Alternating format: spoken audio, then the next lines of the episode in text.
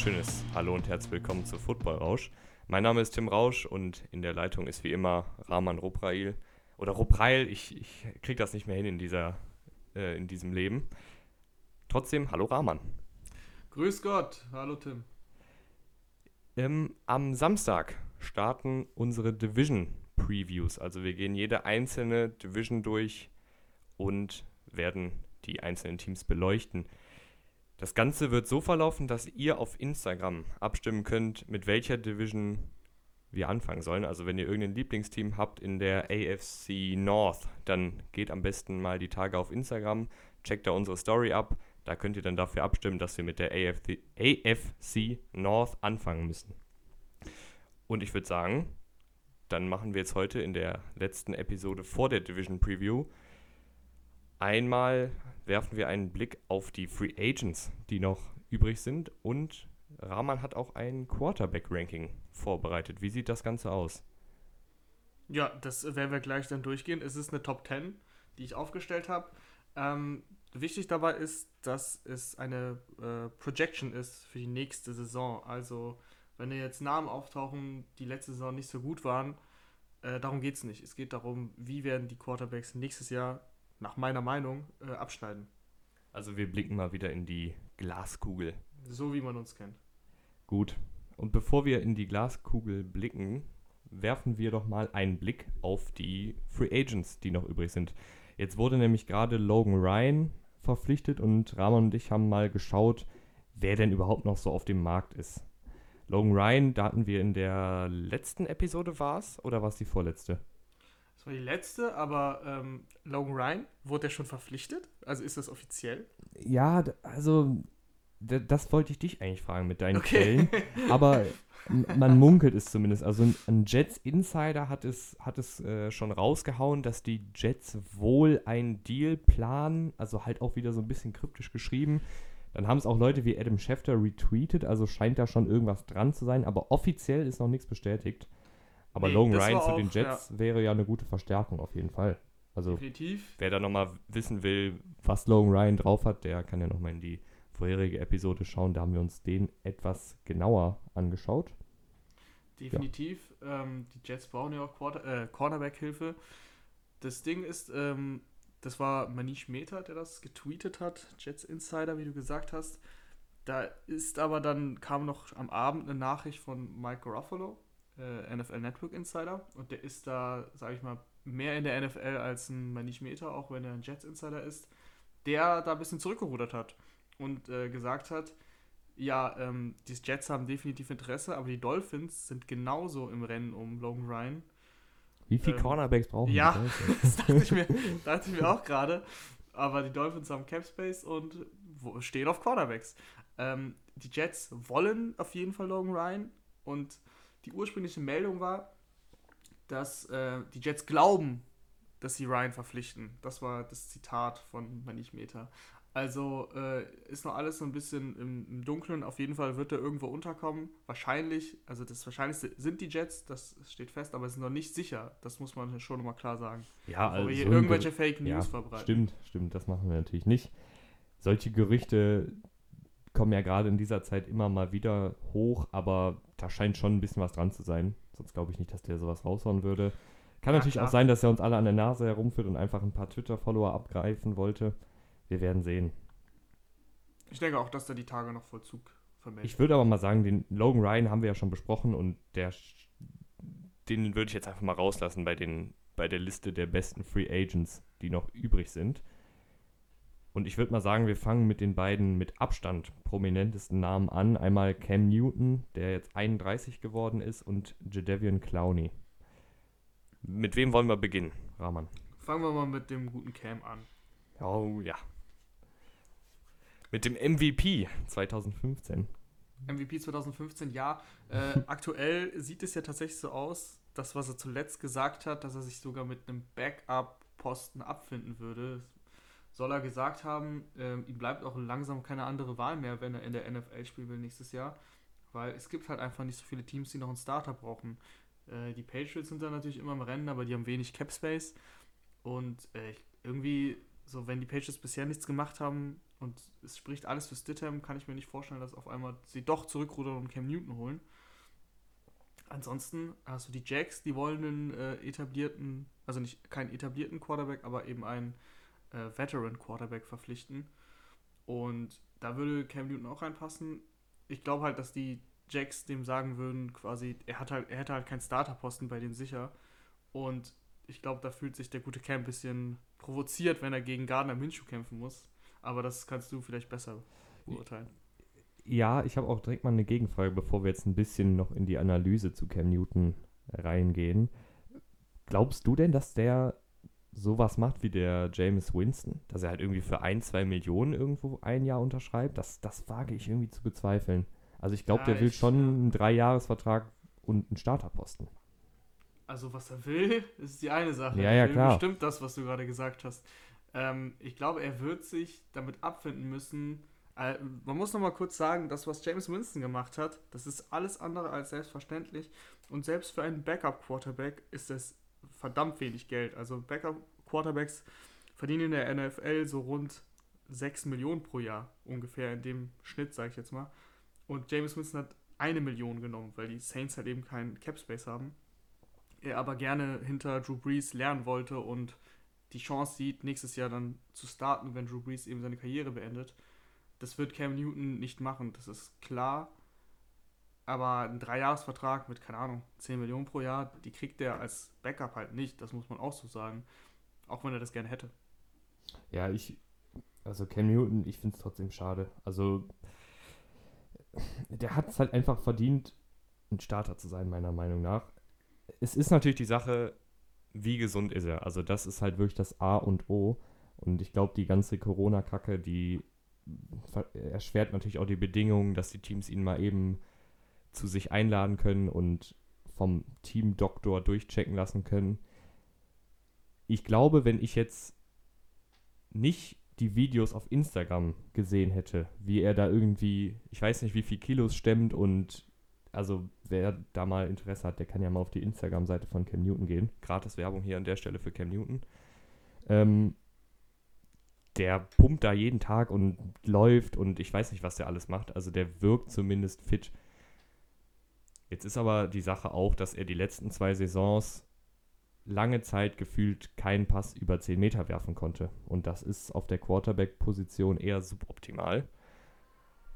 Deshalb bleibt uns eigentlich nichts anderes übrig, als abzuwarten, welches Team sagt, okay, Cam Newton, der hat das Potenzial und wenn der gesund ist, kann der auf jeden Fall auch noch ein, zwei, drei Jahre der Starter sein. Also dann ist er 34 nach drei Jahren. Das geht für die meisten Quarterbacks in der heutigen Zeit auch noch, oder? Das geht natürlich, aber man muss dazu sagen, Cam Newton lebt ja von seiner Athletik und eben, dass er dieser bullige Läufer auch im, im Zweifel sein kann. Äh, er hat einen guten Arm, definitiv, aber was Accuracy angeht, so im Kurzpassspiel, das war jetzt noch nie seine größte Stärke. Und umso älter du wirst, umso wichtiger wird das logischerweise, weil dein Arm lässt ein bisschen nach, deine Beine auch. Und dann ist es halt äh, ganz, äh, ganz nett, wenn du die 10 Yard Pässe, die 5 bis 10 Yard Pässe solide anbringst und dann keine Wackler drin hast. Obwohl ich fand jetzt, also man muss natürlich auch immer sagen, Cam Newton hatte jetzt auch nicht immer so, so eine starke Offensive um sich herum. Also die haben halt oft davon gelebt, dass Cam Newton eben auf einem extrem hohen Level gespielt hat. hat. Wenn man sich da mal die O-Line anguckt, äh, da muss man ja nur den Super Bowl anmachen und sieht, dass die beiden Tackles Drehtüren waren für Von Miller. Und ich glaube halt, wenn der in ein stabiles System kommt, und das hat er ja auch Anfang 2018 gezeigt, äh, als North Turner da als Offensive Koordinator übernommen hat und als er dann noch mit Curtis, äh, mit Curtis Samuel, aber auch mit Curtis Samuel, aber der hat in der Saison nicht so viel gespielt, aber vor allen Dingen mit McCaffrey und mit DJ Moore mal zwei dynamische Playmaker hatte, die er schnell anspielen konnte. Da sind seine statistischen Zahlen dann auch hochgegangen bis zu der äh, Verletzung in Woche, boah, schlag mich tot, was war es, 8 oder so, wo TJ Watt ihm da in die Schulter springt. Ja, also sie standen 6-2 und dann ist es äh, dann ist es bergab gegangen. Also denke ich mal, dass es Woche 9 wahrscheinlich ja, war. Woche 9. Bis dahin sah das ganz gut aus. Also ich glaube, es ist. Es kommt halt wirklich darauf an, ob er fit ist. Und ich glaube, alles andere, was man jetzt hier vermuten wird, wäre halt einfach nur, ja, eine Vermutung. Ich glaube, das Beste für Cam wäre es wirklich, ähm, sich den Jacksonville Jaguars oder so anzuschließen, die halt wirklich, also irgendwo, wo er direkt mitten im Kampf ist um den, um den Starterposten. Also den wird er nicht sofort sicher bekommen. Ähm, und ich meine, Patriots ist natürlich, wie gesagt, habe ich gerade schon erklärt, dass das eher schwierig ist. Deswegen fallen mir jetzt die Jacksonville Jaguars ein. Fällt hier noch jemand ein, wo er direkt im Kampf wäre um Starter? Also da würde ich jetzt, ich würde jetzt meine Hand ins Feuer dafür legen, dass der, dass ein fitter Cam Newton, das muss ich an der Stelle auch nochmal sagen, ein fitter Cam Newton äh, bei den Jacksonville Jaguars der Starter wäre, bei den Patriots der Starter wäre, bei den Bears der Starter wäre. Also da gibt es schon einige Teams. Naja, aber wir müssen ja hier aussortieren. Also Bears sind raus. Die haben für Foles getradet, die holen jetzt kein Cam Newton. Ja, ja, klar. Ich, das ist jetzt einfach nur äh, äh, und mein, so ein paar Teams also, mal reinwerfen. Dass Newton besser ist als ähm, ein Gardner Minshew, das sollte eigentlich klar sein. Das Ding ist nur, ich glaube halt, dass die, dass die Jaguars echt so im Tank-Modus sind und sich denken, so wir brauchen Cam Newton nicht. Aber vielleicht, also wenn sie ihn halt holen würden, dann würden sie halt offiziell, glaube ich, schon sagen, dass das ein Zweikampf zwischen den beiden ist. Dann setzt sich wahrscheinlich Newton relativ schnell durch. Und dann muss er sich halt irgendwie nochmal beweisen. So einen klassischen Prove-It-Deal, ne? Ein Jahr, ja. 5 Millionen, äh, auch wenn das echt wenig ist, aber da muss er durch. Und dann wird er wieder Free Agent nächstes Jahr und dann, wenn er gut gespielt hat, ja gut, dann kannst du halt wieder deine 20 plus Millionen verlangen. Anders geht's, glaube ich, nicht. Ich, ich finde, um einfach noch so ein paar Teams mal reinzuwerfen, ich fände zum Beispiel noch die Steelers interessant, weil Big Ben auch nicht mehr der Jüngste ist und der ist auch noch ein paar Jahre älter als Cam und hat jetzt auch eine schlimme Verletzung. Und die Steelers haben kein Backup und wenn das, wenn, wenn Big Ben, und das wollen wir natürlich nie, dass sich Spieler verletzen, aber wenn Big Ben sich in Woche 4 oder 5 verletzt, dann wird das genauso wie letzte Saison, dass du ein Top-Team hast, aber der Quarterback einfach so schwach ist, dass du dann nicht die Playoffs erreichst. Und ich glaube, wenn du dann Cam Newton in Woche 5 reinwerfen kannst, dann hatte er Zeit gehabt, das Spielsystem zu lernen, vielleicht auch nochmal Zeit gehabt, ein bisschen zu re rehabilitieren, dann könnte der, glaube ich, die Offensive übernehmen. Und die Steelers haben zum Beispiel eine gute O-Line, also das mhm. fände ich wäre ein ganz guter Fit. Und dann ich finde auch Steelers, äh, ja. ganz kurz, Steelers sind für mich auch äh, ein sehr interessantes Szenario. Und dann wäre es aber der Punkt, dass Cam Newton wirklich den Backup-Spot erstmal akzeptieren müsste. Also ja, dann, ja, klar, da, da müsste er ja, sich damit zufrieden geben. Der setzt sich nicht durch gegen, gegen Big Ben. Also allein, weil Big Ben halt so lange schon da ist. Ja, klar, also ich, das, das, ich glaube, da wären auch alle Fans und äh, Mitspieler sauer, wenn man jemanden wie Big Ben, der diese Franchise seit Jahren äh, führt, auf die Bank gesetzt wird. Das kannst du dann halt auch aus politischen Gründen, sage ich mal, nicht machen. Ja. Dann, ich würde noch ein Team reinwerfen, und zwar die Las Vegas Raiders. Die haben zwar Mariota und K, aber Competition schadet doch nie, oder? Oder wäre dir das jetzt zu äh, wild? Das, also ich finde es schwierig, weil du hast mit Mariota und äh, K eben zwei potenzielle Starter, sag ich mal. Äh, K ist natürlich jetzt seit Jahren Starter, Mariota war Starter, dann seit letztem Jahr nicht mehr. Aber jetzt da noch einen dritten reinzuwerfen, äh, weiß ich jetzt nicht, was das, also was das jetzt groß bringen soll. Sehe ich ehrlich gesagt eher weniger.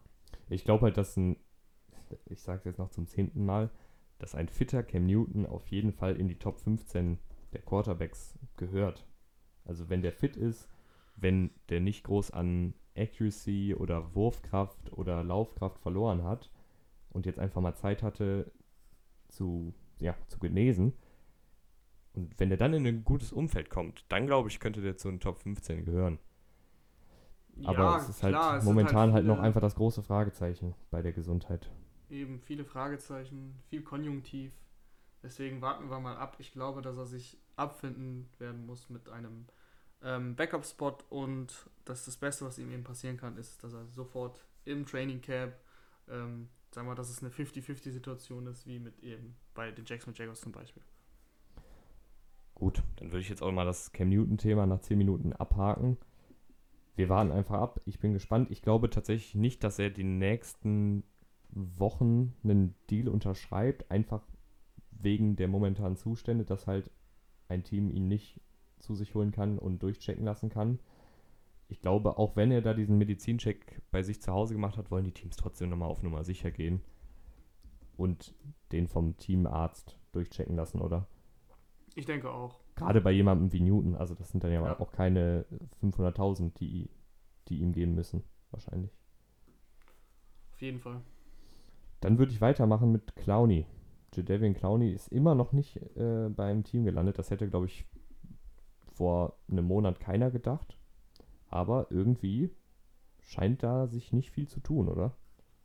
Nee, es ist äh, immer noch der Stand, dass Clowney zu viel Geld will. Und jetzt äh, glaube ich, dass nach dem Draft hat er jetzt halt auch keinen Druck, sofort irgendwo unterzukommen. Ich meine, die Teams stehen jetzt soweit, haben gedraftet, haben ihre Free Agents geholt. Es sind nicht mehr viele Free Agents auf dem Markt.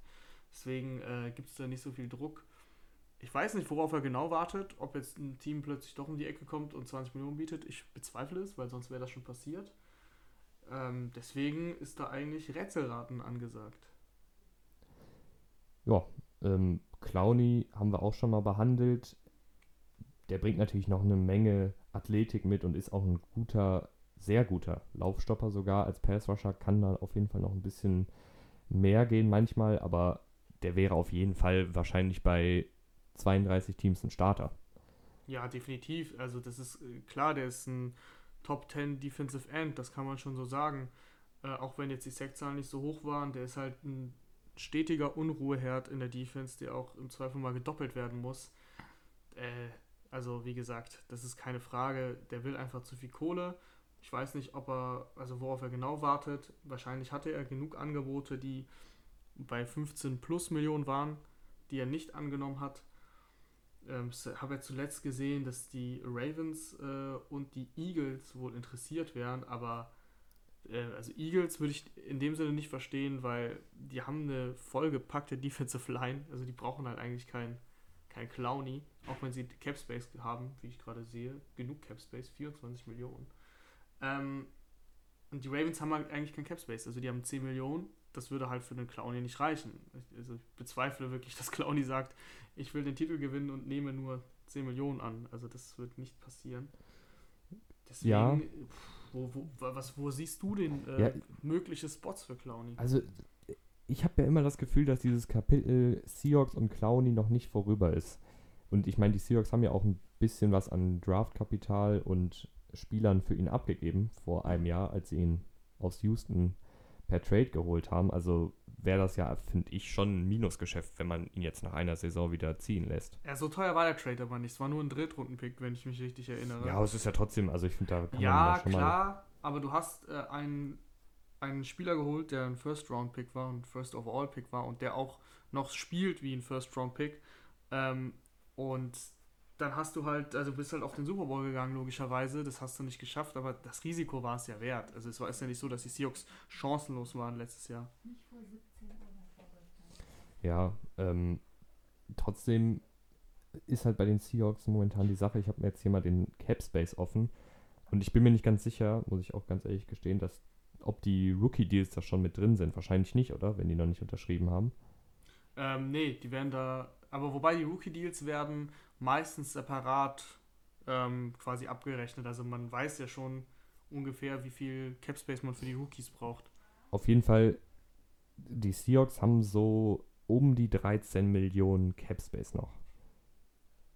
Ja, das ist halt auch schwierig dann. Ne? Und das ist halt schwierig. Klar, wenn die jetzt, wenn jetzt Clowny sagt, okay, komm, dann mache ich nochmal den Einjahresvertrag für 13 Millionen, dann haben die halt keinen Cent mehr. Und wenn dann mal in der Saison jemand ausfällt oder du noch irgendwie jemanden für deine Practice Squad oder sowas holen willst, dann hast du halt gar keinen Spielraum mehr. Und ich glaube, da ja, man kann ja immer mal äh, Verträge strukturieren und so weiter. Das geht alles. Also man kann ja Cap Space für kurze Zeit schaffen. Da haben die Teams genug Tricks, indem sie Signing-Bonus irgendwie dann. Frag mal die Saints. Äh, ja, erhöhen und ähm, ja, den Vertrag halt eben anders strukturieren. Das ist äh, sehr kompliziert und muss uns jetzt nicht im Detail interessieren, aber die haben halt schon die Mittel. Das geht. Also glaubst du, dass, dass bei Clowny es nicht daran scheitert, dass ein Team nicht genug Cap Space hat, sondern dass Clowny einfach zu hohe Gehaltsvorstellungen hat? Aktuell scheitert es auf jeden Fall daran. Ähm, du kannst jetzt natürlich nicht sagen, dass äh, Teams wie, keine Ahnung, die Chiefs oder die Patriots oder so äh, jetzt an Clowny dran sind, weil die haben einfach deutlich zu wenig. Aber ich meine, wenn du so knapp, äh, wenn du jetzt 13, 14, 15 Millionen hast, dann kannst du das, kannst du diese paar Millionen, die er noch haben will, schon frei schaufeln. Ähm, aber jetzt nicht, wenn du nur 3 Millionen hast. Das ist das Ding. Wo wir gerade bei Capspace freischaufeln sind, die Saints mussten auch das erste Mal gefühlt in ihrem in ihrer Laufbahn Capspace freischaufeln. Also man hat ja immer das Gefühl, die, die holen ähm, zehn Spieler, obwohl die minus zwei Millionen im Capspace sind. Ich weiß nicht, wie die das machen, aber jetzt mussten sie sich auf jeden Fall von Larry Warford trennen. Es ist ein Guard, der auch gar nicht so schlecht ist. Der ist jetzt relativ spät auf den Markt gekommen. Das ist ja immer, ja, ist jetzt nicht komplett ungewöhnlich, aber dass jemand von seinem Kaliber noch zu haben ist, um diese Zeit ist schon eher mal was Neues. Ne? Also der hat die letzten drei Jahre jeweils im Pro Bowl gespielt. Das ist natürlich auch nicht immer der Maßstab der Dinge, aber es ist trotzdem ein Zeichen dafür, dass der was drauf hat, oder? Auf jeden Fall. Die äh, Saints haben auch seit Jahren mit die beste Offensive Line der Liga und da war Warford halt ein Teil von. Das ist ja, ist ja klar. Für mich äh, total unverständlich, warum du Andrew Speed bezahlst und dann Warford entlässt, weil für mich Pete eben die Unsicherheit in der Offensive Line ist. Also das verstehe ich nicht. Keine Ahnung, was die Saints sich dabei denken. Ähm, Pete ist natürlich jünger als Warford. Ich müsste mal jetzt nachgucken, wie alt der gute Mann überhaupt ist. Äh, aber das ist Warford ist ein 90er Baujahr. Ja gut, dann ist er nur, ist er auch nicht so viel, äh, so viel älter. Also Pete ist meiner Meinung nach, also ich glaube 25 oder so. Also drei Jahre halt, ne? Das macht jetzt auch nicht so viel aus. Gerade in der Offensive Line gibt es ja, ja, Leute, die können ein bisschen Dann verstehe ich es nicht, aber ähm, ist auf jeden Fall ein guter Mann, der jetzt noch zu haben ist. Äh, und der wird auch definitiv irgendwo unterkommen. Die Saints mussten das machen, nachdem sie halt äh, hier Taysom Hill diesen Deal gegeben haben von 21 Millionen für zwei Jahre. Da brauchen die jetzt, äh, brauchten die eben diese, diese Millionen. Deswegen ähm, bin ich gespannt, wo der unterkommt. Die Ravens, da würde ich mich drüber freuen, weil die brauchen ja jetzt einen Guard nach Marshall Yanda, auch wenn sie im Draft aktiv waren, aber so ein Warford, äh, der würde den schon sicher gut tun. Ja, kann ich verstehen, muss aber sagen, ich finde zu den Ravens passt er nicht ganz so gut, weil, okay, Geschwindigkeit für O-Liner ist nicht so wichtig, aber der Mann ist eine 5-5-8 gelaufen. Also schon extrem langsam. Und ich weiß halt nicht, bei den Ravens, die machen ja viel mit, mit Bewegung, also auch in der Offensive Line. Und ich glaube, da hilft es halt, wenn du wenigstens ein bisschen athletischer bist als 5-5-8 auf 40 Yards, oder? Ja, definitiv. Bei den Ravens ist das äh, wichtig, weil die ja häufig auch mit äh, bei Lauf Laufspielzügen mit einem pullenden Guard, also ein Guard, der eben aus der Offensive Line rausbricht und äh, direkt auf die rechte bzw. linke Seite läuft, äh, agieren. Deswegen, das stimmt. Aber ich glaube, allein für Pass Protection ist der halt ziemlich gut. Und Aber Lamar Jackson passt doch gar nicht. Haha. Die Ravens ähm, wollen immer mehr die Offense weiterentwickeln. Das Laufspiel werden sie immer haben, aber sie werden auch definitiv häufiger passen wollen, damit eben Jackson nicht dieser Gefahr ausgesetzt ist, sich bei jedem Spiel zu verletzen zu können. Deswegen es schadet auf jeden Fall nicht, so jemanden zu haben. Äh, und wenn der für, keine Ahnung, ich meine, 5, 6 Millionen zu haben ist, dann warum nicht? Ja, warum nicht? Die haben ja im Draft, haben sie da die Offensive Line verstärkt. Ich habe es gerade nicht, nicht im Kopf, aber du als Ravens Ultra wirst es ja wahrscheinlich wissen. Ja, die haben definitiv ähm, einen Guard geholt. Ich habe das jetzt, ich habe den Namen jetzt auch nicht im Kopf, aber sie haben da schon was getan. Äh, aber es, es, schadet dir auch nie, ein bisschen Tiefe zu haben. Ne? Wir wissen alle, dass äh, die wenigsten Teams mit einer einzigen Offensive Line durchspielen. Also da gibt es ja häufig Verletzungen. Deswegen werden Warford da, egal ob er jetzt ähm, theoretisch eine Backup wäre, beim Warford, der wird sich mit einem Backup-Spot auch nicht äh, abfinden, da bin ich mir auch sicher. Also der wird irgendwo landen, wo er dann noch starten kann. Und das würde er auch machen. Und da kann der Rookie ja eben äh, einspringen, falls sich irgendjemand verletzt. Ansonsten kann er auch mal ein Jahr lernen, weil das war, wenn überhaupt, äh, ein Drittrunden-Pick. Also in den ersten Runden haben die Ravens ja keinen kein Guard geholt. Ja, besonders, besonders in der Offensive Line sieht man das ja öfter mal, dass die, dass die Jungs da vom College in die NFL einfach ein, zwei Jahre akklimatisiert werden müssen, weil ja, du fängst dann an und spielst nicht mehr gegen irgendwelche Passwasher von Kentucky State oder so, sondern halt gegen gestandene NFL-Profis und das kann halt manchmal echt schwierig werden und auch ein bisschen demoralisierend werden wenn du da als Rookie irgendwie 10-6 erlaubst. Deshalb Larry Warford kann da so eine Art Mentorenrolle übernehmen und auch noch ein, zwei, drei, vier Jahre, je nachdem, ob er gesund bleibt, äh, Produ Produktion abliefern. Ja, ich habe mal gerade nachgeschaut. Also die Ravens haben einen ganz späten Drittrunden-Pick äh, für den ersten Guard und dann einen späten Viertrunden-Pick für den zweiten Guard äh, ausgegeben. Also Tyre Phillips und Ben Bretson sind da gekommen. Ähm, deswegen, ich kann jetzt nicht genau sagen, wie die in der NFL produzieren werden, aber es schadet halt nicht, wenn du einen Vet Veteran dann auf dieser Position verpflichtest, der auch wahrscheinlich halt eben relativ günstig zu haben ist. Ja, also das Larry Warford, der wird auf jeden Fall wahrscheinlich sogar die nächsten Tage unterkommen. Also wurde vor knapp einer Woche entlassen bei den Saints, wenn ich mich nicht täusche. Und Ja, wird genau. wahrscheinlich jetzt relativ schnell wieder ein Zuhause finden. Wer ebenfalls von den Saints nicht verlängert wurde, also nicht entlassen, aber nicht verlängert, Eli Apple.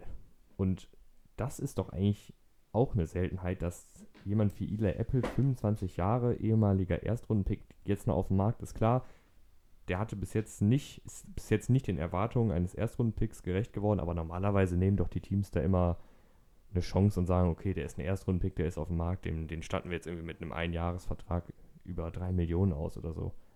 Ich glaube, wenn, wenn er sich mit 3 Millionen abfinden würde, wäre er wahrscheinlich schon untergekommen. Also, Also bei den, ich- er hatte ja, er hatte ja anscheinend einen, einen Deal mit den Raiders schon in der Tasche, aber das ist dann nochmal geplatzt. Da weiß man Genau. natürlich nie genau, woran es gelegen Ich hat. glaube, ähm, ja, mit Corona ist auch nochmal schwierig. Ich glaube, dass es äh, medizinische Gründe hatte, warum es gescheitert ist. Ähm, aber wenn er sich eben mit so einem Mini-Vertrag da äh, zufrieden gibt, dann wäre er, glaube ich, auch danach schon wieder irgendwo untergekommen. Vielleicht fordert er halt zu viel, 8, 9 Millionen oder so im Jahr. Die, also ich meine, Logan Ryan ist auch noch auf dem Markt, ne? Also anscheinend äh, ist der Cornerback-Markt dieses Jahr auch eher schwieriger. Auch wenn die Dolphins wahrscheinlich Bock auf ihn hätten. Aber äh, ich bin gespannt. Ich bin kein Fan von Eli Apple. Der hat bei den Giants äh, die Fresse aufgerissen, aber nicht geliefert. Dann wurde er getradet zu den Saints. Da war es jetzt äh, nicht ganz so schlecht, aber es war halt auch nicht gut genug. Ähm, deswegen bin ich mal gespannt, wo der jetzt noch unterkommt. Die Raiders haben ja jetzt Prince Amakamura geholt. Jetzt vor ein, zwei Tagen. Also haben dann darauf reagiert, dass eben Apple nicht kam und trotz des Drafts, wo sie auch äh, einen Cornerback geholt haben, haben sich jetzt nochmal verstärkt. Amakamura ist auch ein solider Spieler, den kannst du immer, immer reinwerfen, auf jeden Fall. Hat bei den Bears auch völlig in Ordnung gespielt in dieser Defense. Deswegen guter Deal. Aber wo jetzt Eli Apple landet, gute Frage. Ja, Eli Apple, also auf dem Papier sieht das halt schon ganz gut aus. Also kommt von Ohio State, die sind ja auch dafür bekannt, Cornerbacks zu produzieren. An zehnter Stelle geholt, 4-4 Speed, 6 Fuß 1, also knapp 1, was, muss, was ist das, 1,82 oder so in dem Dreh. Ja. Also das ist schon so der, der Prototyp Cornerback, wie man ihn sich halt wünscht. Leider hat es auf dem Feld bisher nicht so geklappt, aber letzte Saison war das dann zumindest schon ein bisschen besser. Ich würde ihn mir Ja. tatsächlich, könnte ich ihn mir bei den Panthers auch vorstellen, als alter Panthers-Fan, Mhm. weil die Panthers eben eine sehr junge Secondary haben und ich weiß jetzt nicht, ob Eli Apple der Leader-Typ ist, gerade nach den, nach den Sachen, die er sich da bei den Giants erlaubt hat, aber einen erfahreneren Cornerback würde ich da schon noch sehen. Aber naja, wir warten mal Ich ab. glaube auch, ähm, dass der halt ein schwieriger Charakter ist. Und äh, das ist dann auch ein kleines Problem für manche Teams. Schwieriger Aber Charakter ist, finde ich, auch ein gutes Stichpunkt. Und zwar Everson Griffin. Der hatte vor zwei Spielzeiten eine ganz, ganz wirre Geschichte, auch psychische Probleme. Ich muss sagen, ich feiere Everson Griffin. Also immer wenn man die Mic'd Up Sachen von ihm hört, das ist einfach ein lustiger Vogel. Ist so ein Energiebündel, aber irgendwie scheint da vielleicht nicht ganz was in Ordnung zu sein. Wir kennen die Person natürlich nicht und beobachten das hier aus Deutschland und sind nicht vor Ort, aber trotzdem, glaubst du, es liegt an diesen Vorkommnissen, dass er noch nicht unterschrieben hat? Nee, das kann ich mir nicht vorstellen, weil der hat eine ziemlich starke äh, Saison jetzt gespielt. Also es war 2018, wo er eben psychische Probleme hatte. Äh, deswegen schwieriger Charakter jetzt auch, äh, jetzt vielleicht nicht die perfekte Formulierung, war aber halt wahrscheinlich irgendwie sowas in der Richtung von einer Depression. Da kann er halt nicht so viel für. Also ich glaube schon, dass er ein Vorzeigespieler ist an sich. Mm, Ist halt die Frage, der ist auch nicht mehr der Jüngste. Ich glaube, der hat die 30 auf jeden Fall schon überschritten. 32. Genau, 32. Und äh, dann als Pass-Rusher, äh, letzte Saison war er noch gut, aber du bist da halt auch nicht so genau drin, warum er jetzt äh, eben nicht schon irgendwo unterschrieben hat, weil ich meine, letzte Saison hat er abgeliefert, warum soll er denn jetzt nicht einen Einjahresvertrag, äh, sei es bei den Vikings, unterschreiben? Aber das äh, wird, glaube ich, nicht passieren. Da war irgendwas von wegen, dass das nicht passiert, aber das hätte er auch theoretisch machen können, beziehungsweise die Vikings hätten es ja machen können, weil die brauchen Pass-Rusher neben äh, Daniel Hunter. Das hat letztes Jahr doch gut funktioniert. Warum dann also nicht? Was sind die Bedenken? Das äh, ist leider, wird nichts darüber berichtet, was mit Everson Griffin ist. Ich würde ihn auf jeden Fall noch als Starter irgendwo sehen. Ja, also die, die psychischen Probleme, das ist natürlich immer so eine Sache, da will man gar nicht drüber urteilen. Es war halt einfach dieser Vorfall, ich habe sie gerade nochmal offen, ähm, da hat er in einem Hotel einen Ausraster gehabt, hat rumrandaliert und Angestellte bedroht. Ist natürlich nichts Schönes, aber es scheint zumindest so, als hätte er diese Probleme Gott sei Dank in den Griff bekommen. Ähm, und wir hoffen natürlich, dass sowas nicht mehr vorkommt. Er ist ein Top-Spieler, ist natürlich schon was älter, aber wie Rahman gerade schon gesagt hat, ein, zwei Jahre wird er auf jeden Fall noch auf gutem Niveau spielen können. Also, ich weiß nicht, die Vikings, ich würde da trotzdem nochmal anrufen. Also, das, der war ja da auch ein Team-Captain und so, weißt du? Ja, Also, definitiv. Definitiv. ich- Ich, weiß auch nicht, den was da auch noch. Aber auch natürlich haben die Vikings spricht. jetzt auch echt Cap-Probleme gehabt und haben ihre ganze Defensive umgebaut. Ähm, ich weiß jetzt nicht, was da der Plan ist, ob sie einfach eine, so eine Art Verjüngungsprozess einleiten wollen. Aber da schaltet ja dann trotzdem nicht so ein erfahrener Spieler. Also eigentlich spricht nichts dagegen. Ja, ansonsten die Seahawks, die ja unbedingt äh, Pass Rush brauchen, das ist auch jedem klar. Äh, da frage ich mich echt, wer da nächstes Jahr einen Quarterback attackieren soll. Was die sich da denken, also wenn da nichts passiert. Es gibt auf jeden also Pass Rusher können sowieso viele Teams gebrauchen, das ist, das ist auch klar. Und ich glaube auch nicht, dass der so viel verlangen wird. Wie gesagt, mit 32. Also auch für mich ein Rätsel, warum man noch kein neues Team gefunden hat. Ähm, die Vikings haben natürlich, ich habe jetzt gerade mal nachgeschaut, die haben äh, momentan sind die echt an der an der Cap-Grenze. Ähm, vielleicht, also das ist ja auch mal eine Möglichkeit, dass sie ihn erst holen, wenn das Roster gecuttet wird. Also wenn, wenn man von 90 plus Spielern auf 53 runtergeht, weil dadurch hast du dann ja wieder etwas mehr Cap. Da fällt vielleicht auch der ein oder andere Routinier raus, weil er sich im Training Camp nicht gegen den, den Undrafted Rookie Free Agent. durchsetzen konnte. Da entsteht dann nochmal ein bisschen mehr finanzieller Spielraum. Vielleicht kommt dann Everson Griffin wieder zurück zu den äh, Vikings. Mich würde das auf jeden Fall freuen. Ich finde, das ist ein cooler Typ. Ja, mehr kann Ja, man auf dazu jeden eigentlich Fall. nicht sagen. Auf jeden Fall. Dann würde ich sagen, fang mal äh, Springen wir jetzt einfach mal. rüber von den Free Agents in dein Quarterback-Ranking. Platz 1, äh, ja, ist wahrscheinlich Patrick Mahomes, oder? Gehen wir es gehen von oben runter, okay. Also, äh, nee, nee, ah, nee, Stimmt, wir, wir wollen ja ein bisschen Spannung erzeugen. Spannung erzeugen? Ja, Machen wir mal Platz okay. 10. Ich, ich kenne das übrigens nicht, also Nee, nee, nee. Bin nee. auch mal gespannt. Ähm, Platz 10. Ja, wie gesagt, falls, äh, ja, warum auch immer ihr vorgespult habt und nicht zugehört habt die ganze Zeit, es geht ähm, um eine Projection, also ums nächste Jahr, wie ich denke, wie die Quarterbacks performen werden. Deswegen auf Platz 10 Baker Mayfield. Ähm, ich glaube, dass das letzte Jahr echt so, es war natürlich ein absolutes Down-Year und da war er auch echt nicht gut. Äh, ich glaube aber, dass er das hinter sich lassen kann. Die Offense wurde echt sehr gut verstärkt, hat jetzt eine ziemlich gute Offensive Line.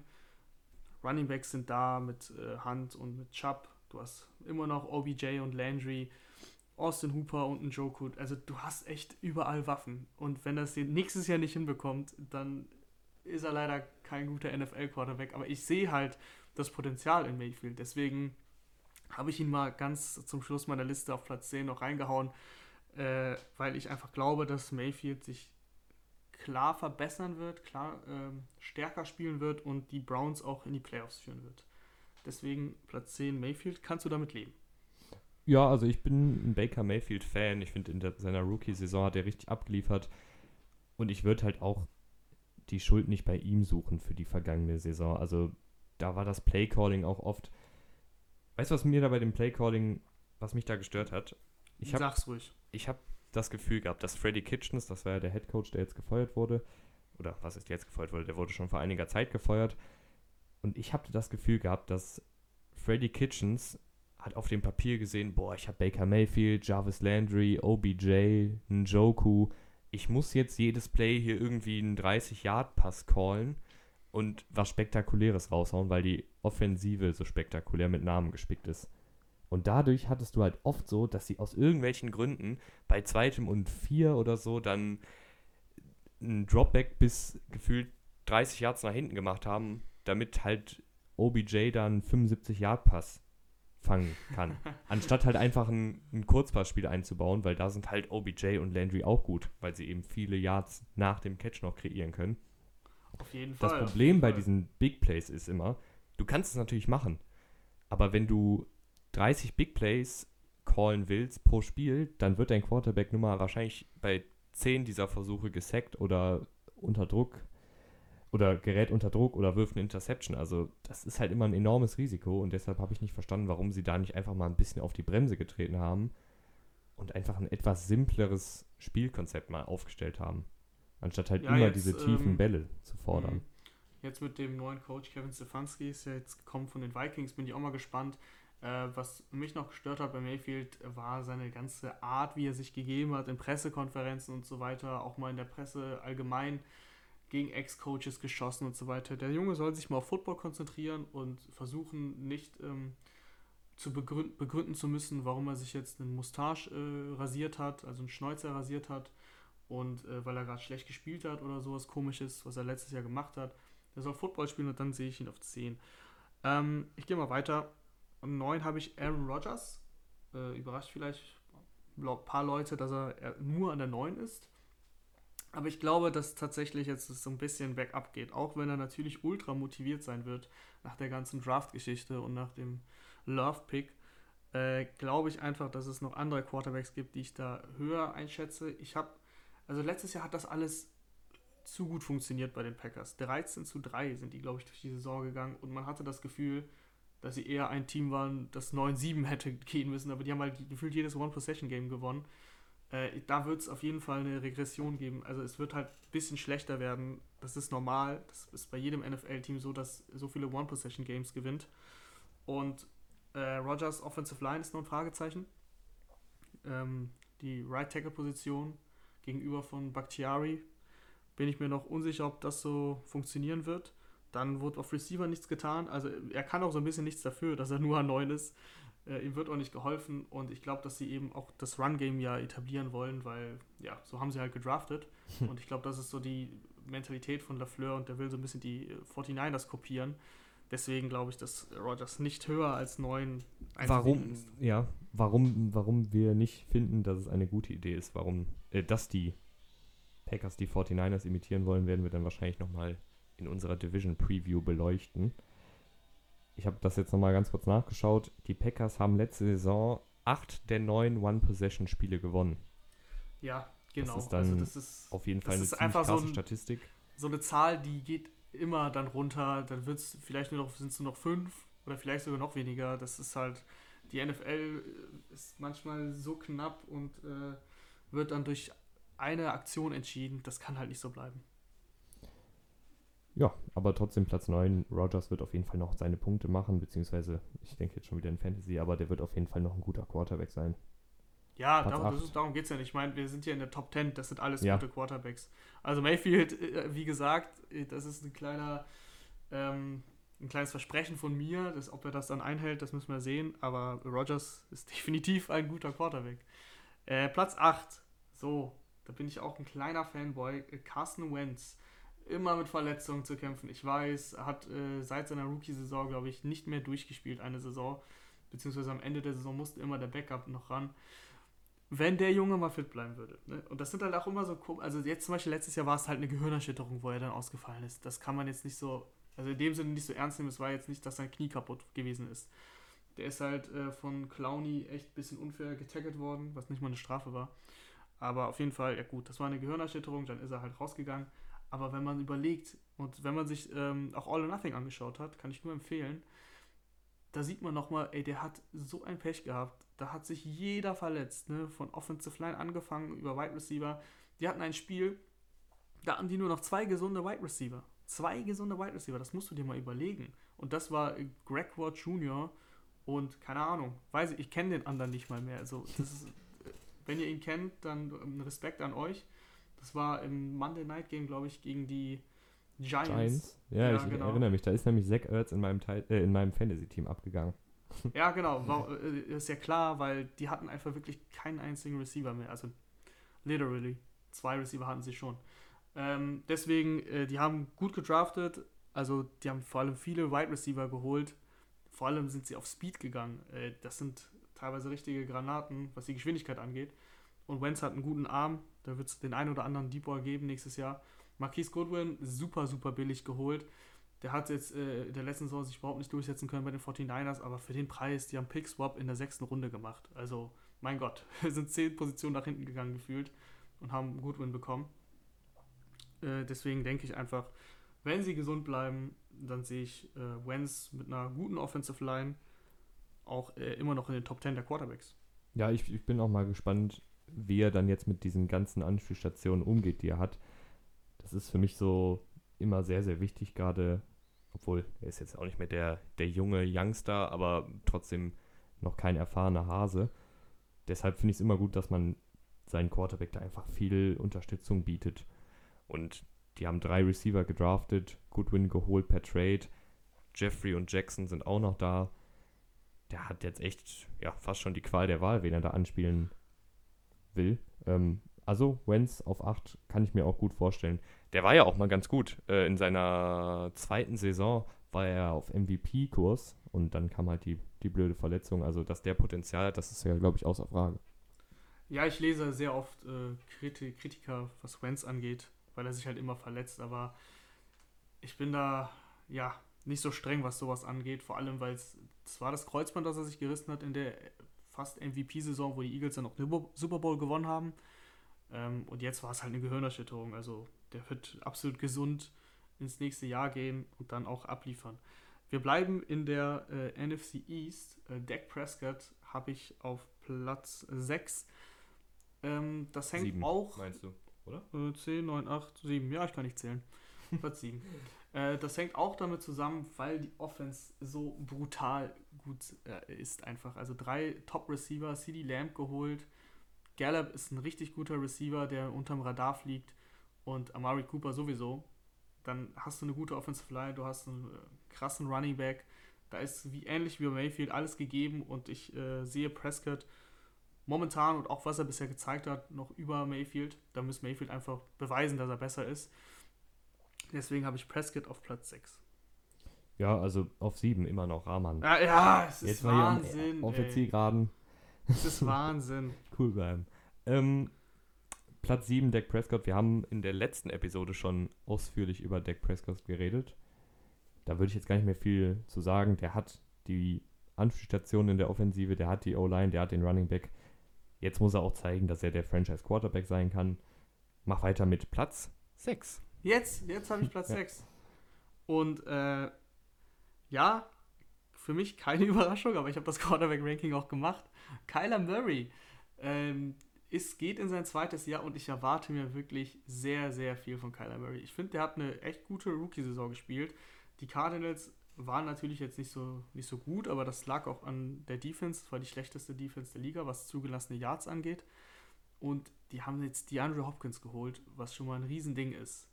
Ein Riesending für Murray. Dann haben die Cliff Kingsbury im zweiten Jahr, der hat auch einiges dazu gelernt, und ist ja immer noch offensiv ein richtig guter Coach. Und äh, Christian Kirk und Larry Fitzgerald sind auch noch da. Kenyon Drake, guter Running Back, den haben sie per Tag gehalten. Der hat äh, ebenfalls Waffen, Offensive Line wird verstärkt, Josh Jones in der dritten Runde, auch ein Stil. Ähm, da wurde alles dafür getan und dieser Sprung nach dem ersten Jahr ist meistens krass. Siehe Lamar Jackson, Patrick Mahomes war schon im ersten Jahr, also in seinem ersten Jahr, wo er gespielt hat, gut. Ich denke halt eben, dass dieser Sprung krass sein wird. Ähm, sein Laufspiel, sein eigenes Laufspiel hilft ihm da auch, weil der ist halt einfach richtig flink. Der hat letztes Jahr noch ein paar unnötige Sex äh, eingesteckt, weil er zu viel wollte. Ich denke, daraus hat er gelernt und ich erwarte die Cardinals ähm, wirklich stark verbessert. Ob die jetzt in die Playoffs kommen, das würde ich jetzt so noch nicht sagen. Die NFC ist ziemlich gut besetzt. Aber Murray, äh, habe ich ja auch schon ein paar Mal gesagt in den Podcasts, sehe ich tatsächlich ähm, als MVP-Kandidaten. Also wer gerne wettet, kann da ruhig mal ein paar Euro setzen. Ja, alles auf Rahmans. Kappe, wenn das dann nicht. Natürlich, klappt. natürlich. Äh, Rechnung Aber- immer an mich. Aber ich sehe auch Murray echt gut. Also jetzt ist auch wirklich alles gegeben, dass er eben diesen nächsten entscheidenden Schritt in seiner Laufbahn machen kann. Und finde das jetzt auch nicht zu krass äh, hochgegriffen, den auf Platz 6 zu sehen, weil halt der hat das Potenzial, der hat jetzt die Leute um sich herum. Das kann nur besser werden. Also noch besser. Das war ja letzte Saison auch schon gut, gerade gegen Ende. Dann macht er einfach weiter mit Platz 5. Platz 5 ist ein Quarterback, den ich, wenn es nicht um die Projection ginge, sondern nur um das reine Talent höher sehen würde. Deshaun Watson. Ähm, ja, bin ein Riesenfan von Deshaun Watson. Ich war äh, vergangenes Jahr in London dabei beim London Game zwischen den Jaguars und den Texans, ähm, was der Typ, wie der sich aus Sex befreit. Ich meine, wenn du dann im Stadion sitzt und das siehst, das ist nochmal echt krasser als vorm Fernseher. Und was der äh, mit seinem Arm machen kann, wie der ein Play am Leben hält, äh, allein wenn ich an das Play in den Playoffs denke gegen die Bills, wo er sich aus einem Zwei-Mann-Sack rausreißt und dann, also da hat er nur einen 10-Yard-Pass gespielt, der halt für 50 Yards noch gelaufen ist, aber allein wie er sich da rausgerissen hat bei Third Down, äh, der hat dieses äh, berühmte Siegergehen in sich. Ich meine, der hat im College auch die Championship gewonnen als äh, Außenseiter damals. Ich, ich bin einfach ein Riesenfan. Der hat halt, also der hat halt keinen Hopkins mehr, das ist halt ein bisschen bitter. Die Offensive Line ist okay, aber viel mehr auch nicht. Also Tanzel äh, ist ziemlich stark, aber der Rest dann eher geht so. Und deswegen ist es halt ein bisschen blöd. Seine Waffen, er hat Brandon Cooks bekommen und äh, Fuller, also Deep Ball, den kann, er, den kann er werfen, aber ansonsten bin ich mal gespannt, was da noch so gehen wird.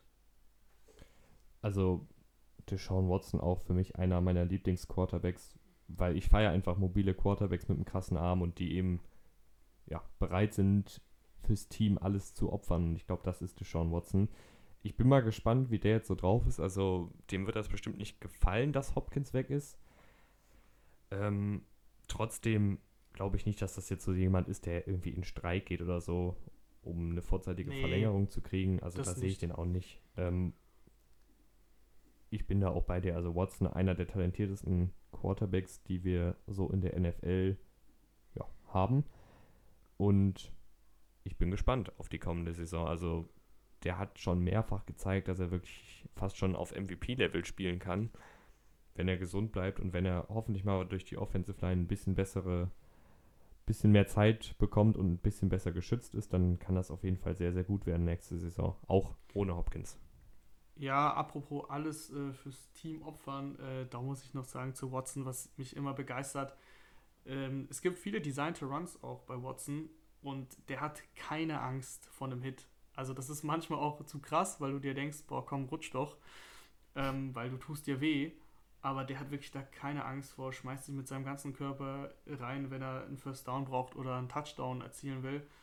Das äh, finde ich bei einem Quarterback immer, also es überzeugt mich immer sehr von einem Quarterback, wenn er halt nicht äh, in Anführungsstrichen äh, dieser Schisser ist, der bei Fourth Down dann rutscht, statt das First Down zu holen oder bei Third Down und dann lieber abrutscht und dann puntet.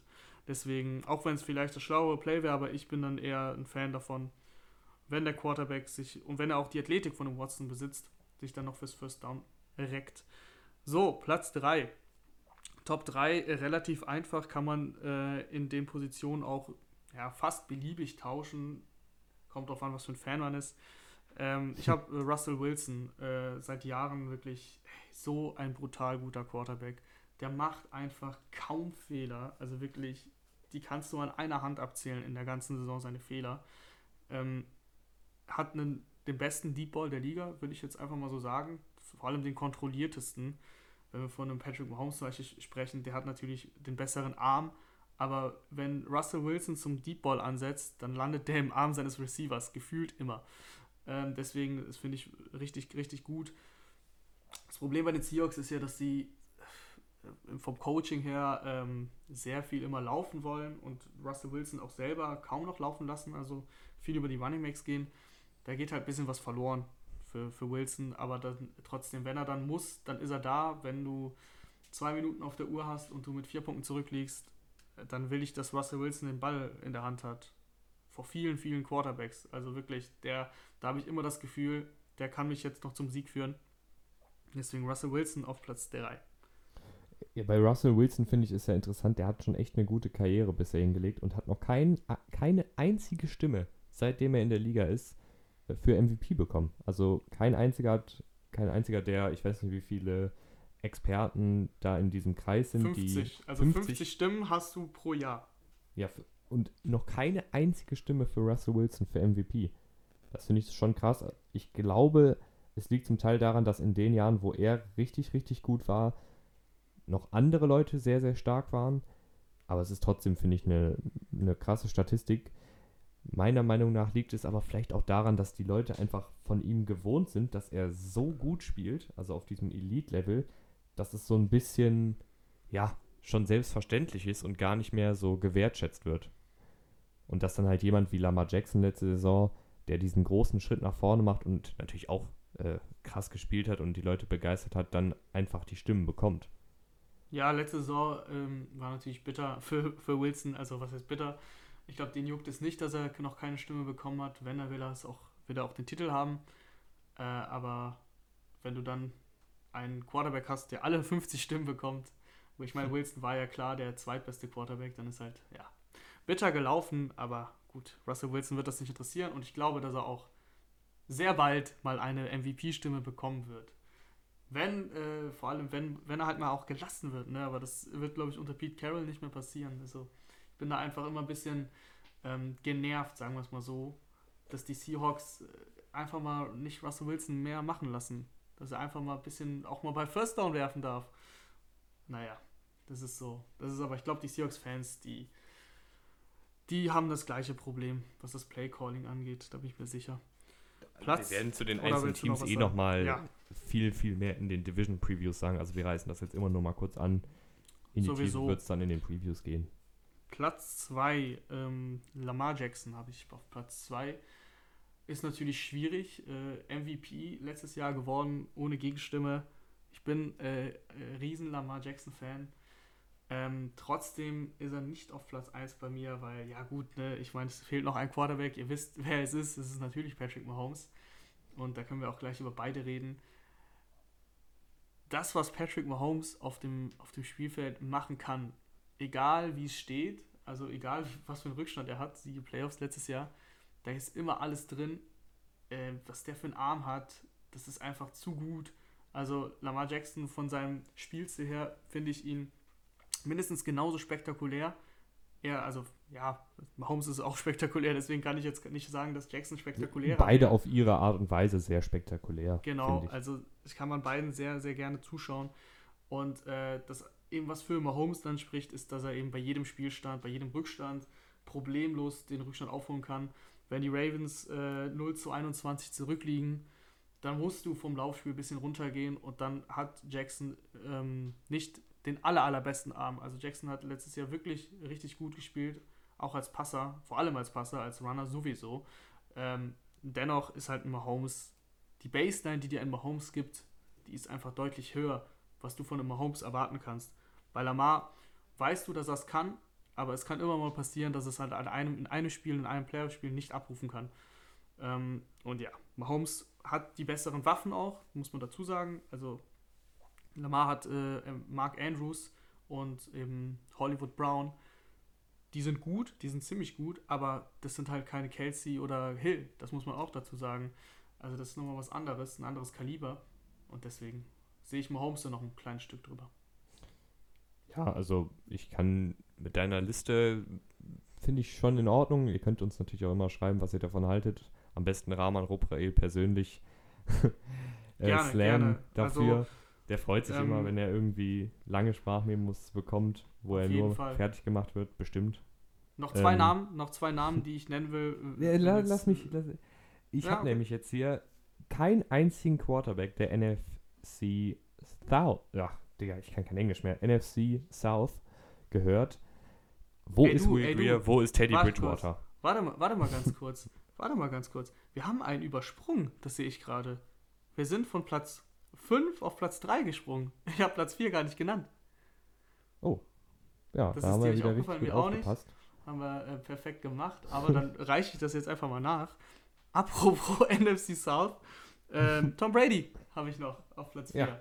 ah ja, den, also das hätte mich jetzt auch gewundert, wenn der Ja, es tut mir leid, es tut mir leid. Ähm, ich bin heute anscheinend echt nicht aufmerksam. Platz 7 und 6 tausendmal verwechselt und Brady vergessen. Äh, Tom Brady ist sowieso, also dass der der GOAT ist und so, darüber müssen wir jetzt nicht diskutieren, das ist klar. Ähm, ist halt super alt natürlich, 43, wenn, er, wenn die Saison losgeht. Aber mit den Waffen, die der hat, äh, bin ich mir so sicher, dass der echt richtig abliefern wird. Also Godwin und Evans und äh, Howard auf Tight End und natürlich Gronkowski und die Offensive Line wird verstärkt ähm, im Draft mit äh, Wills haben sie geholt, oder? Nee, nicht Wills. Wer war es denn noch gleich? Worths, so jetzt habe ich es. Äh, also, das ist halt einfach brutale Qualität, die der gute Mann hat. Ich glaube, der wird mal einen Deep Ball machen, der wird mal äh, Godwin auf seinen ähm, mittleren Routen erwischen und dann haben sie noch Tyler Johnson geholt im Draft. Den wird er im Slot oft genug bedienen. Äh, ich glaube echt, dass diese Maschinerie richtig krass laufen wird. Ja, also jetzt, wo du Brady genannt hast, bin ich auch noch mehr bei dir bei der Liste. Also ich weiß nicht, heute ist irgendwie ein bisschen der Wurm drin. Ist aber auch nicht schlimm. Tom Brady an Platz 4. Drew Brees und Matt Ryan, die beiden älteren Herren, die ebenfalls in der Division von Tom Brady spielen, sind jetzt nicht dabei. Gibt es da irgendwie einen Grund für dich, warum du ähm, die jetzt ja, nicht mit reingenommen hast? Ja, also ich habe jetzt eher Quarterbacks genommen, wo ich noch mehr Potenzial sehe, dass die sich quasi noch verbessern können. Also bei den meisten, sagen wir es mal so. Ähm, es sind ja viele Young Guns, wie man hier sieht. Ne? Also außer Brady und Rogers sind das ja echt nur sehr junge Quarterbacks, die ich jetzt genommen habe. So die äh, Matt Ryans, äh, Drew Brees oder Matthew Stafford zum Beispiel, den ich auch sehr gut finde, haben es da jetzt nicht reingeschafft. Das hat einfach den Grund, ähm, dass Drew Brees echt, du dem sein Alter auch anmerkst und äh, der diesen Deep Ball einfach nicht mehr so gut drauf hat. Das muss man schon so klar sagen. Der hat mit Michael Thomas natürlich eine überragende Anspielstation und echt auch eine starke O-Line, die dem viel äh, Zeit gibt. Dann hast du noch einen Camera. Klar kannst du den natürlich in die Top 10 packen. Mir war es halt wichtig, dass ich Mayfield an 10 habe, weil ich noch auf Mayfield eingehen wollte und eben ihm einen Sprung zutraue für die nächste Saison. Drew Brees wird wahrscheinlich eine super solide Saison spielen. Ich weiß halt nicht, ob er, ob er so spielen kann, dass er dich jetzt quasi über, also wie soll man das formulieren, so über diese Messlatte drüber bringen kann, dass er, dass es nur an Drew Brees lag, dass du halt dieses Spiel gewonnen hast. Da habe ich so meine Zweifel. Ich weiß, es ist einfach nur ein blödes Gefühl. Ich bin eigentlich auch ein Fan von Drew Brees, aber das, dieser Deep Ball, den vermisse ich da einfach in letzter Zeit. Der ist halt einfach nicht mehr da. Und alles über Short Yardage und mit Camara und, und Thomas, ähm, ich weiß nicht, ob das gut gehen kann. Sanders ist natürlich auch ein starker Mann, den sie jetzt geholt haben. Also Waffen hat er. Kann man durchaus in die Top 10 packen, das ist keine Frage. Aber ich habe ihn jetzt mal rausgelassen. Ja, ich meine, es ist halt auch immer einfach jetzt für mich hier zu sagen, der fehlt, der fehlt, der fehlt. Dann ist natürlich auch die Frage, wen nimmst du dafür raus? Und ich wüsste. Natürlich also, kannst du, wie gesagt, Mayfield rausnehmen, aber ich wollte es eben hervorheben. Deswegen habe ich ihn drin. Ja, also auf jeden Fall ist das Potenzial für Mayfield für die kommende Saison höher als Drew Brees. Also Drew Brees wird jetzt nicht nur einen Riesenschritt nach vorne machen und 2000 Yards mehr werfen als letzte Saison. Ähm, ich finde das trotzdem noch ein guter Spieler. Aber auch da merkt man halt, wie du gesagt hast, echt das Alter. Also mehr als 20, 30 Yards fliegt der Ball meistens bei ihm nicht. Und mit den eigenen Füßen wird er halt auch nicht mehr viel kreieren. Das war ja, mir auch wichtig. Nee. Ich habe Brady habe ich drin, das ist klar. Aber ähm, bei Brady glaube ich auch, dass es eine Mischung aus dem Potenzial sein wird, das er jetzt zur Verfügung hat, was er jetzt bei den Patriots also lange nicht hatte und vor allem in der letzten Saison nicht hatte. Ähm, deswegen habe ich Brady halt drin, aber ansonsten habe ich ja wirklich nur mobile Quarterbacks genommen die sich halt ein bisschen bewegen können. Letz, let, der letzte Quarterback, der mir noch fehlt, der ebenfalls mobil ist, oder beziehungsweise den man zumindest mal reinbringen könnte, ist Josh Allen. Und Josh Allen ist ja immer so, ich glaube, es gibt keinen Quarterback, bei dem die Diskussion größer ist als bei Josh Allen, wenn es darum geht, ist er ein guter Quarterback oder ist er ein schlechter Quarterback. Die einen sagen, er ist gut, er gewinnt Spiele, er hat die Bills in die Playoffs geführt, er kann laufen, er hat einen Monsterarm. Und die anderen sagen, pff, also Genauigkeit ist aber nicht so gut. Also der trifft meistens nicht mal ein Scheunentor und fummelt viel und geht zu viel Risiko bei seinen Läufen ein. Wo siehst du den? Ähm, ja, du hast doch eigentlich schon fast alles vorweggenommen. Also wenn du Ja. so viele Pro- und so viele Kontrastimmen hast, dann ist es schwierig, in eine, in eine Top 10 zu kommen. Für mich ist es ähm, zu wild, wie er teilweise spielt. Also natürlich hat er Potenzial, der hat einen Mega-Arm und der ist auch ein echt guter Läufer. Also das hätte ich ja vor dem Draft nicht gedacht, dass er so ein guter Läufer ist, dass er laufen kann. Das äh, wurde immer wieder berichtet, das hat er im College gezeigt.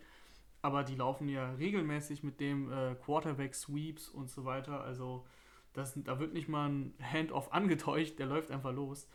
Äh, das macht er auch richtig gut.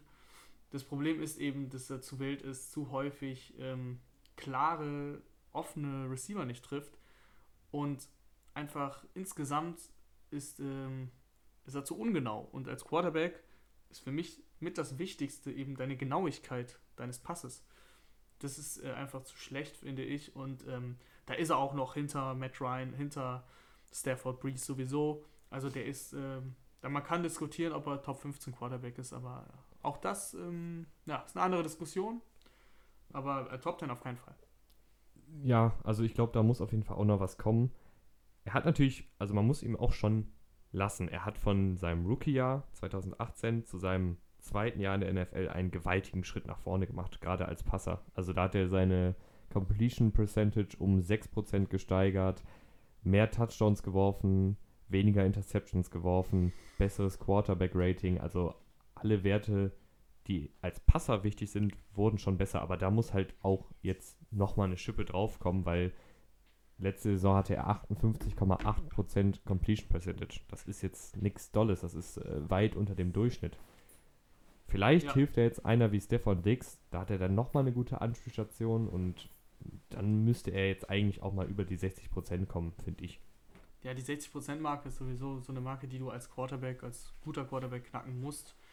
Ähm, er hat das Potenzial, er hat die Spieler zur Verfügung. Jetzt muss es halt zeigen. Äh, ich glaube auch, dass es sich steigern wird. Aber wie gesagt, da sind mir noch zu viele Fragezeichen.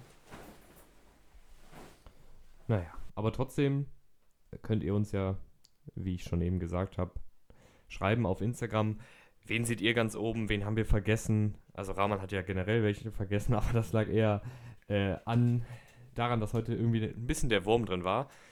Trotzdem hoffe ich, dass es euch gefallen hat und wir freuen uns auf eure Nachrichten. Und wir freuen uns auch, wenn ihr am Samstag für die Division Preview einschalten werdet. Da auch nicht die Abstimmung bei Instagram in unseren Stories vergessen. Und bis zum nächsten Mal. Tschüss. Ciao, ciao.